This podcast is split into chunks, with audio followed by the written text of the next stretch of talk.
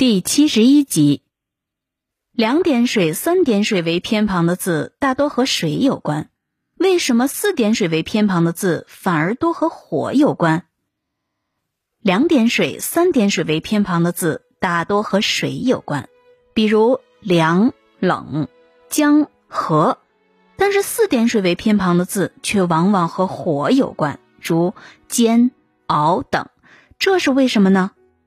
水的温度不同，给人的感觉也会不同，或者寒冷，或者清冽，或者温和，或者滚烫。古人根据这种感觉造出了不同的字，偏旁分别为两点水、三点水、四点水。随着偏旁里的水滴逐渐增多，这些字所代表的温度也逐渐升高。偏旁为两点水的字，给人的感觉往往偏冷，比如冷。此外，还有冰、凉、冽、凛等。在我们的感觉里，寒风是凛冽的。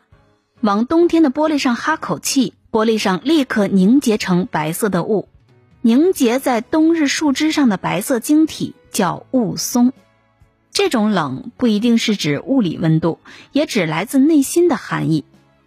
比如看到落尽了叶子的树林，我们感觉一派凋零。心里也会涌起凄凉的情绪。相比之下，偏旁为三点水的字就温和多了。温是水的常态，这样的字词非常多，比如江、河、湖、泊、瀑布、汪洋大海、溪水流淌、波涛汹涌等等。在水温不冷不热时，人们身体感觉舒服，就会去游泳、沐浴、洗涤、清洁等。这样的水既包括自然界的水，也包括跟人体有关的液体，比如汗、泪、涎、气、鼻涕等等。由此可见，凡是三点水为偏旁的字，大多与水有关。相比之下，偏旁为四点水的字，给人的感觉却是过热了，比如热、烈、焦等。然而，人是最善于借势的，既然热。那就借着这热量来做点有用的事吧，比如煮、煎、烹、熬、蒸、熟等。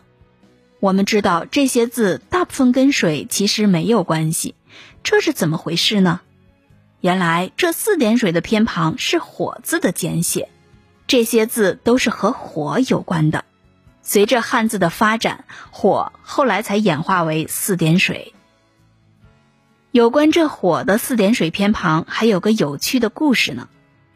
相传当年康熙皇帝曾驾临西湖，面对风光旖旎的美丽景色，题写了“花港观鱼”几个字，现为西湖十景之一。石碑如今还在，其中的“鱼”字繁体写法是“鱼”，本来底部有四点水，代表火，石碑上却写为三点，代表水。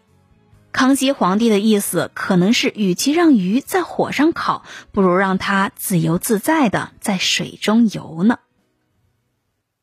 您刚才收听的是多彩汉语中华文化十万个为什么，同名图书由中华书局出版，演播若晴。